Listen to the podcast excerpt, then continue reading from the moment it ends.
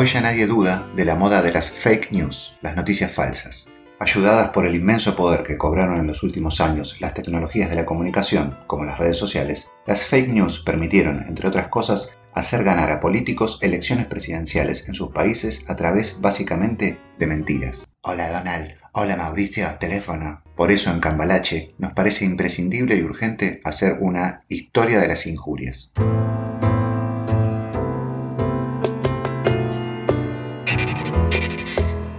Bienvenidos a Cambalache, la historia del otro lado de la historia. Un espacio para deconstruir la historia, sus olvidos y malos entendidos, sus personajes, su música y sus libros.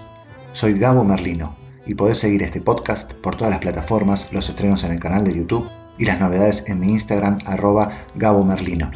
Si estás viajando, déjame acompañarte. Si estás en casa o en el trabajo, prepárate algo de tomar y escucha.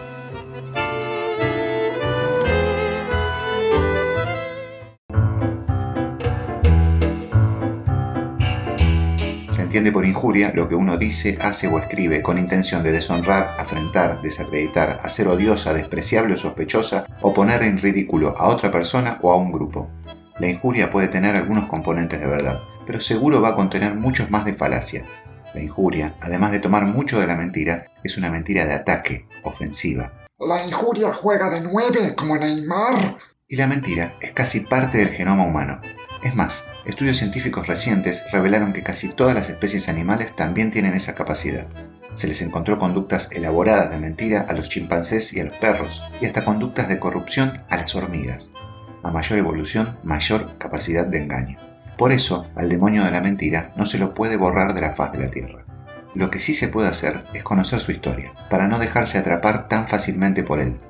Parafraseando un poco al filósofo español George Santayana, Solo aquellos que no conocen el pasado están condenados a repetirlo. ¿Qué necesita el injuriador profesional para jugar en las grandes ligas? En primer lugar, responder a alguna hegemonía, a un poder de turno. En segundo lugar, tener algún tipo de vínculo, aunque sea mínimo, con la persona a ser injuriada. Gabo Merlino, el bandoneonista, ese le robaba billeteras a los turistas a la salida de las casas de tango. Como ven, el difamador sabe algo de mí, que soy bandoneonista, a partir de eso, construye que soy ladrón a la salida de una casa de tango, que es un lugar por el que todos los bandoneonistas pasamos alguna vez, y donde hay turistas con dinero porque los shows for export son caros. Hasta ahí la mentira es posible, pero no termina allí. Los difamadores poderosos, los que se ganaron la titularidad en los equipos de la infamia, van siempre por más. Tienen de por sí dos ventajas. Una es que si bien los humanos tenemos un nivel educativo promedio mayor al de hace, por ejemplo, 300 años, al estar tan sobrecargados de información, este queda anulado. Estamos más educados, pero también más atontados, insolados de datos. La otra ventaja para el difamador es que los humanos, nadie todavía sabe bien por qué, tenemos tendencia a creer, creer en algo. Yo no creo en nada. Entonces crees, crees en el hecho de no creer. ¡Qué paradoja! Ese es terreno fértil para el injuriador, que ahora solamente va por el tercer paso, una red de propagación de la injuria. Hoy, las tecnologías de comunicación le proveen una red rapidísima capaz, por ejemplo, de derrumbar a un gobierno en horas. De la primera mentira no se vuelve, dicen en la jerga judicial. Si tenés que explicar, ya perdiste, dicen en la jerga del espectáculo. A medida que aumenta el nivel de credibilidad del injuriador, más descarada puede llegar a ser la mentira. Gabo Merlino ese es drogadicto y mató a cuatro santiagueños a golpe de nunchaku en el verano del 2007. No va preso porque le paga toda la policía de Santiago del Estero que lo está cubriendo. ¿Y de dónde sacaste eso? Lo sé, no importa cómo, lo sé. Diversos estudios sobre las fake news indican que, una vez realizadas, tienen un alcance desde 100 veces mayor a su desestimación posterior, aun cuando esta última sea hecha por un medio popular, como sucedió con el New York Times cuando desmintió declaraciones falsas de Trump que atacaban a Obama. Este fenómeno es fácilmente explicable. A los humanos nos atraen mucho más las noticias escandalosas, es parte de nuestro ADN. Cuando se comprueba que son falsas, ya no nos interesa. Es tarde, el daño ya está hecho. Las redes sociales le agregan un elemento más a este arma mortal, el anonimato de los agresores. Lula da Silva, ese tenía un ejército de niños esclavos raptados de China. ¿Cómo sabes? Lo sé, no importa cómo, lo sé.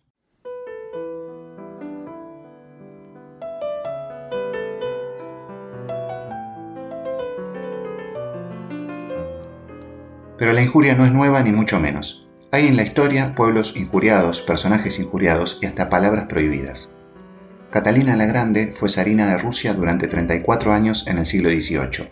Esto significaba ser una de las personas más poderosas del planeta en ese tiempo. Rusia se había convertido en potencia gracias a Pedro el Grande, y ella, que llegó al poder unas décadas más tarde, continuó y amplió su trabajo. Con ella el territorio ruso llegó desde Polonia hasta Alaska, haciéndolo un imperio de temer. Y si bien tenía rasgos de dictadora, como todos los líderes de su época, no fue la peor de todos, ni mucho menos. Catalina se diferenció en el hecho de promover la ciencia y la cultura, de construir puentes entre Oriente y Occidente, de traer la vacunación a su país, lo cual lo hizo pionero en ese aspecto en el mundo, y de ser la primera en vacunarse delante de su pueblo, para que la gente le perdiera el miedo a ese extraño método de salubridad, un método que revolucionaría a Europa y bajaría la mortalidad infantil a niveles nunca vistos en la historia. La enciclopedia, el libro insignia de la Ilustración, fue terminado en su ciudad, San Petersburgo, porque la iglesia lo había prohibido, y fue ella la que cobijó allí a su escritor, Diderot, para que pudiera finalizarlo.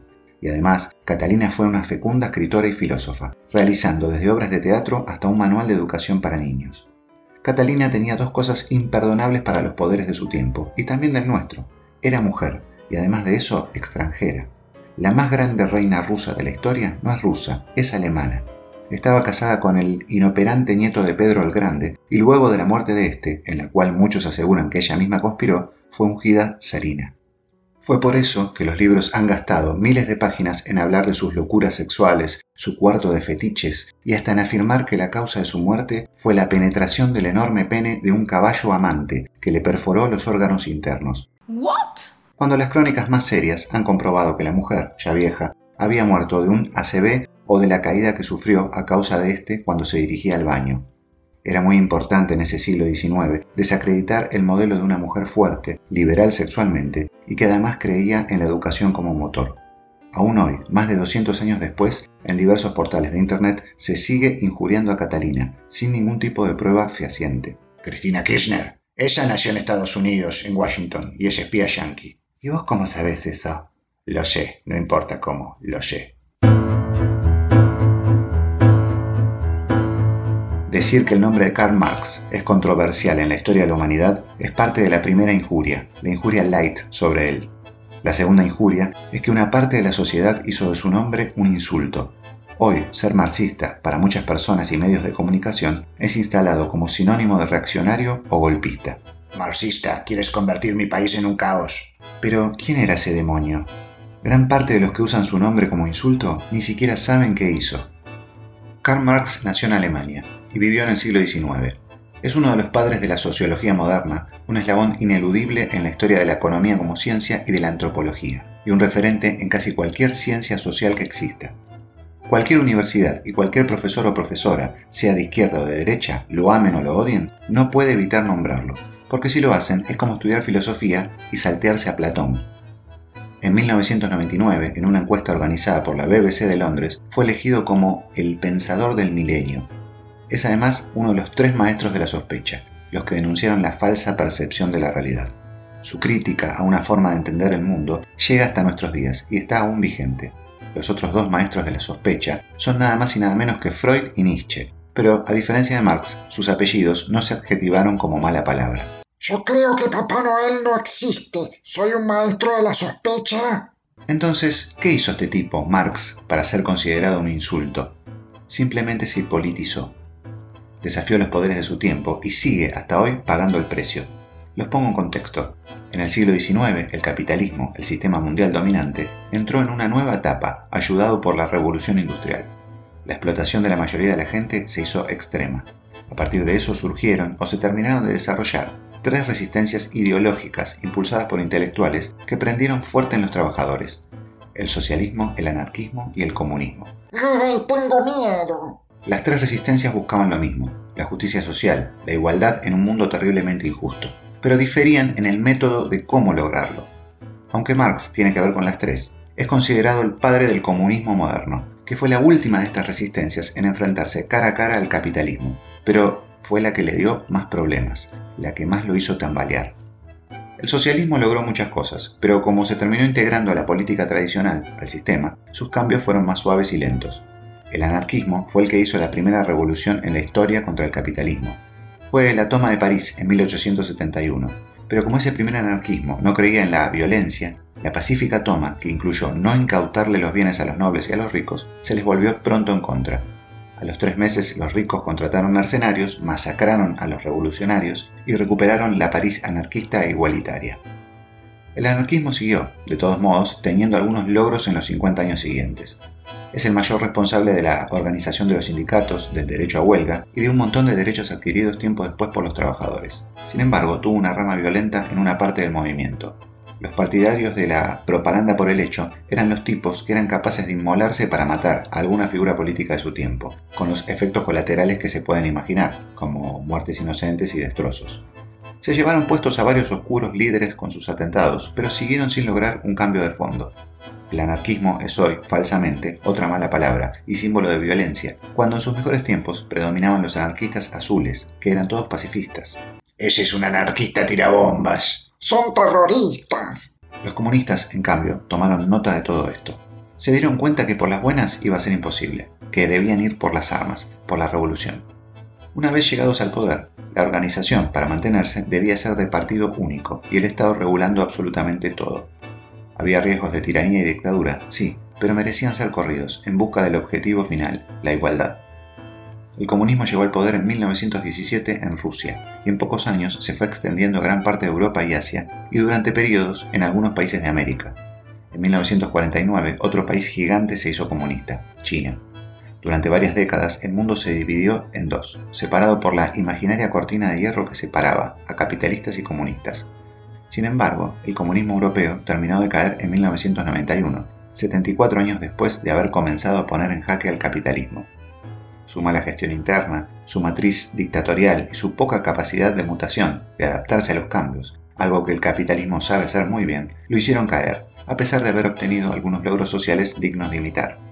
Si bien aún hoy se mantiene en versiones cada vez más capitalistas en países como China o Cuba, no tiene para nada el poder global de otros tiempos. Karl Marx, el cerebro ideológico, pero que había muerto más de 30 años antes de la Revolución rusa y que por lo tanto no solo no participó en ella, sino que nunca supo cómo era vivir en un Estado comunista, vio desde el más allá cómo su nombre era injuriado por el poder capitalista y una gran parte de la población. ¿Por qué a él? Quizás porque Marx, a diferencia de todos los demás, tiene el poder de ser un gran abridor de ojos. Y eso, en la Matrix capitalista, es imperdonable. Obama, ese negro se hizo conocido vendiendo metanfetamina en Hawái. ¿Cómo sabes, Rodolfo? Lo sé, no importa cómo, lo sé. De construir las verdades ancestralmente impuestas, como nos enseñaron los maestros de la sospecha, es también una manera de asumirnos como somos. Como somos, sensibles bonachones, compradores de buzones, por creer en el amor.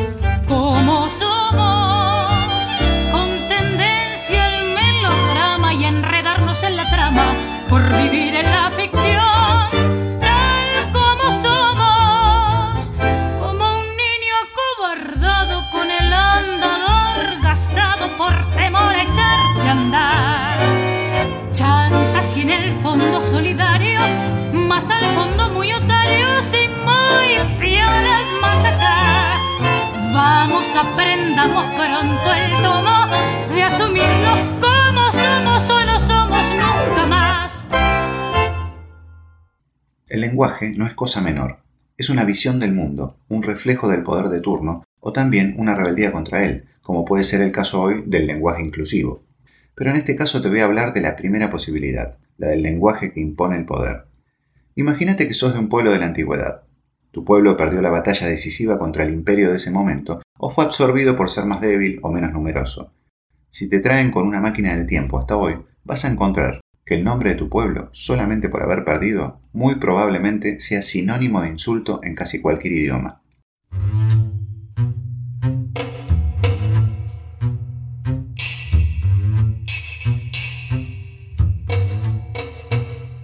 Por ejemplo, está el caso de los bárbaros. Ah, los brutos. Se denominaba como bárbaros a los diversos pueblos nómades que estaban en la parte norte de Europa, por fuera del imperio romano dominante en la región. Los galos, los vendos, los íberos, los hunos y muchos más. Si no estabas con los romanos, no importaba tu nombre, eras un bárbaro, un salvaje. Los romanos habían tomado la palabra de los griegos, que llamaban así a los extranjeros que no hablaban su idioma, a los otros. De hecho, la traducción de la palabra es el que balbucea. Muchos siglos después se denominó barbarie al estadio cultural que se encuentra entre el salvajismo y la civilización, y básicamente le fue asignado a todas las tribus del mundo que, casualmente, no se adaptaban al sistema capitalista dominante, como por ejemplo los pueblos originarios de América. La barbarie fue una de las justificaciones ideológicas del genocidio y la apropiación de las tierras de aborígenes en el siglo XIX. También estaban los vándalos. Ah, los delincuentes. Los vándalos eran un pueblo germano que tuvo su apogeo en el siglo V bajo el reinado de Genserico. Llegaron a ocupar partes de las actuales Francia y España y crearon un reino en el norte de África, en la actual Túnez. Fueron destruidos por los bizantinos en el año 533 y desde allí ganaron su sitio en el diccionario de malas palabras.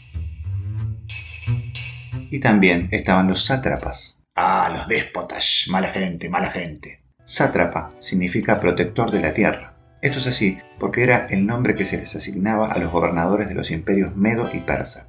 Los gobernadores sátrapas no eran ni más ni menos corruptos o déspotas que cualquier otro gobernador de su tiempo. De hecho, uno de los fundadores de la Biblioteca de Alejandría, la más importante del mundo antiguo, fue el sátrapa de Egipto. El tema fue que los persas, básicamente los habitantes del actual Irán, zona de gran conflicto hasta el día de hoy, fueron absorbidos por un montón de imperios en la historia, y sus palabras quedaron del lado oscuro. Y también estaban los marranos. Los cerdos asquerosos. Los marranos no son gente repugnante como se dice hoy. Son los judíos a los que obligaban forzosamente en la zona de la actual España a convertirse al cristianismo, pero que seguían practicando su religión en secreto. Los cristianos, a medida que fueron reconquistando España, que estuvo por siglos en manos de los árabes, fueron obligando tanto a musulmanes como a judíos a convertirse al catolicismo para no ser matados o expulsados del reino.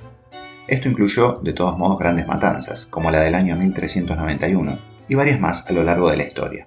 Y para colmo, no solo perdieron su religión, las hegemonías de la época los convirtieron en un insulto.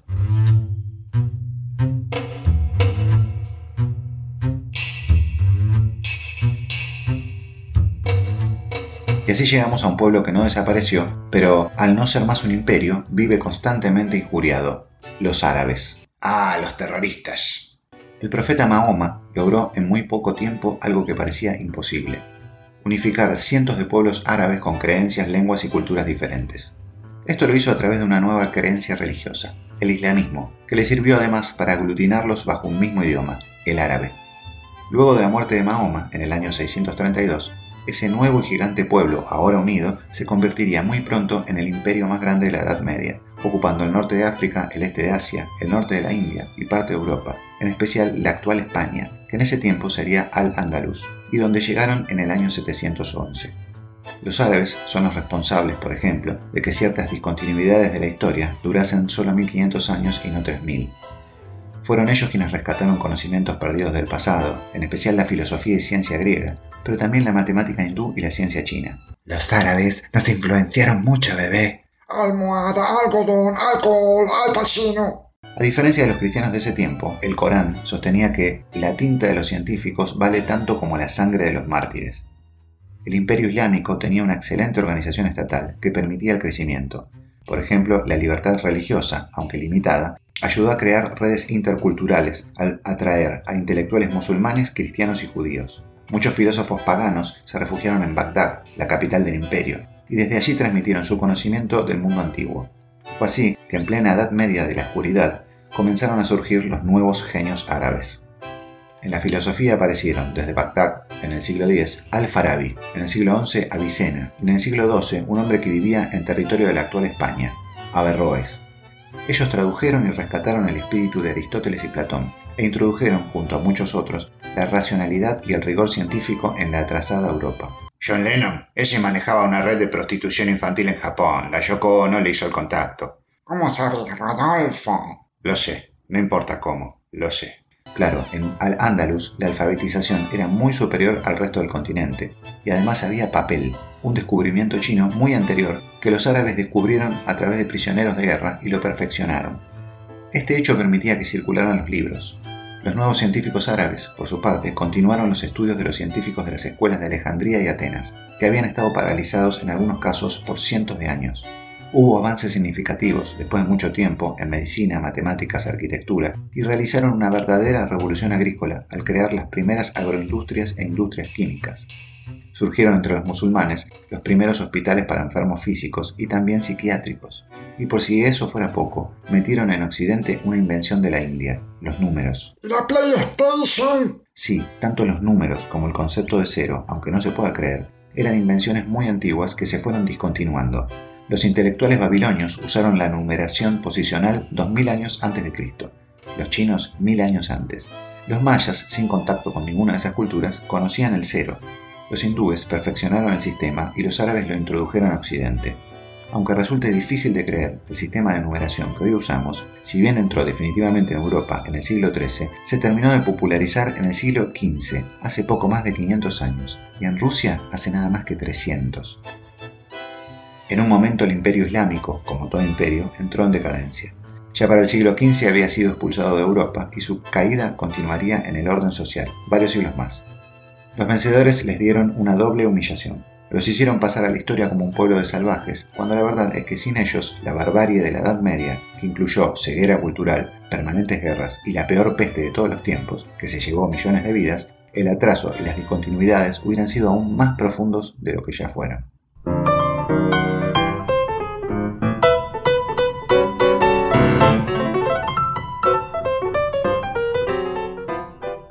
Política también hay palabras tabú impuestas por los sistemas dominantes de turno. En el día de hoy, en el mundo de la política y los medios, hay dos palabras que juntas causan un terror inimaginable. Reforma agraria. Oh no. Hoy cagamos. El Estado se va a quedar con mi campo de chascomús.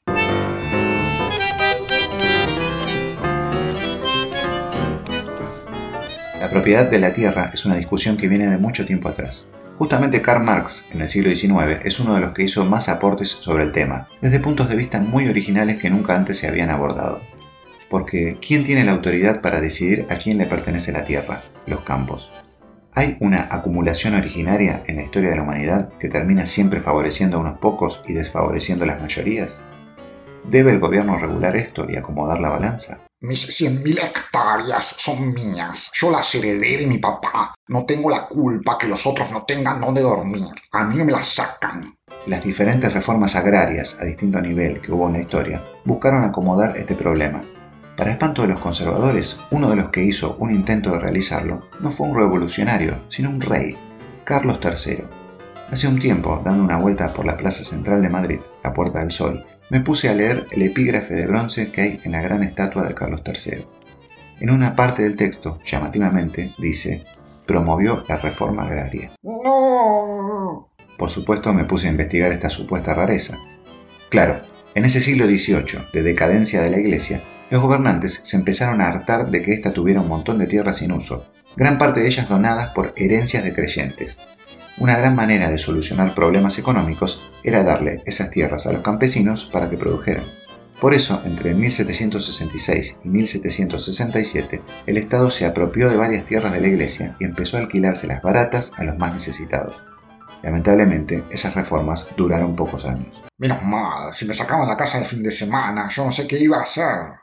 Las reformas agrarias modernas están más asociadas a gobiernos progresistas o revolucionarios, y por eso el rechazo de los mercados y el status quo hacia ellas. Estos gobiernos se han metido no solo con terrenos de la iglesia, sino con los de empresarios inescrupulosos con poder, y eso les ha costado el precio de que las hegemonías imperiales le convirtieran en tabú a las dos palabras juntas. Si bien la revolución agraria fue parte trascendental de los diversos gobiernos comunistas y revolucionarios, muchos presidentes elegidos por el voto popular las han realizado también, como Lázaro Cárdenas en México en la década del 30 del siglo XX, Salvador Allende en Chile en la década del 70 y hasta una tibia reforma, comparada con la de los otros, de Juan Domingo Perón en Argentina. La reforma agraria, en sus distintas acepciones, como puede ser la de expropiar campos y alquilarlos, o directamente la de donarlos a los ciudadanos, o darles una compensación a los antiguos dueños, se convirtió en una paradoja del mundo de la política. Todos los políticos, sean de donde sean, saben que hay que hacerla, pero a su vez es parte de la única promesa que siempre cumplen ante los poderosos. Nunca, por lo menos en este sistema, la van a realizar. ¡Ay, Dios te oiga!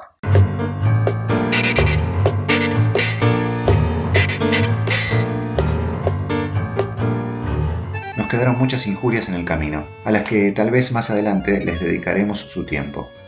El tango, por supuesto, entraría en esa historia de los injuriados, pero a esa cultura ya le dimos su espacio en otros capítulos.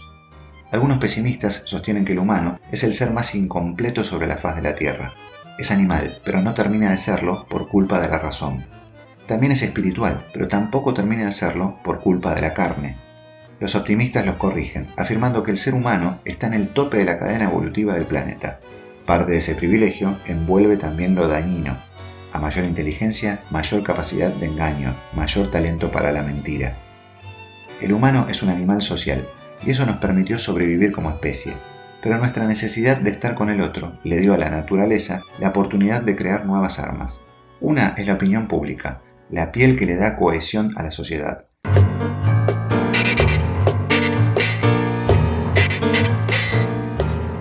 Acuerdo a la teoría de la espiral del silencio de la psicóloga alemana Noel Neumann, la tendencia de la opinión pública como ente es enmudecer a los que tienen posiciones diferentes a las mayorías. La injuria y el descrédito que ésta escupe es muchas veces un elemento que sirve muy bien a tales fines, y más si es ejecutada por personas influyentes en la sociedad. Hoy, herramientas como las redes sociales y los medios de comunicación masivos no solo pueden propagarla con velocidad inusitada, sino que además son funcionales a las opiniones dominantes, construyendo lo que se conoce como el espejismo de la mayoría, que nos convence que un sistema de pensamiento, una opinión o una moda son mayoritarios, cuando en realidad no lo son. Si comes sandía con vino te morís. Por eso, en este mundo de inevitables burbujas, el conocimiento, por un lado, y la empatía, por el otro, son fundamentales para que los engaños no sean parte única en la frágil dimensión de nuestra mente.